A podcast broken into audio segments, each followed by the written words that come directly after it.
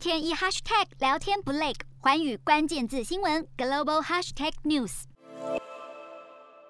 世界各国展开先进武器研发竞赛，俄罗斯已经数度成功试射锆石极音速巡弋飞弹。根据法新社报道，俄罗斯总统普丁二十四号发表演说，对外透露该国日前首次同时试射多枚极音速飞弹。普丁与俄罗斯国防部并没有针对试射飞弹细节做进一步说明，而据了解，俄罗斯、美国、法国和中国都已相继展开极音速滑翔载具测试，速度至少达五马赫，也就是五倍音速。另外，根据路透社报道，从卫星照片上来看，俄罗斯最近几周持续在克里米亚半岛部署兵力，是否将入侵乌克兰引发揣测。也让双方紧张局势持续升温。洞悉全球走向，掌握世界脉动，无所不谈，深入分析。我是何荣，环宇全世界全新升级二点零版，锁定每周三、周六晚间九点，环宇新闻 MOD 五零一中加八五凯播二二二以及 YouTube 频道同步首播，晚间十点完整版就在环宇全世界 YouTube 频道。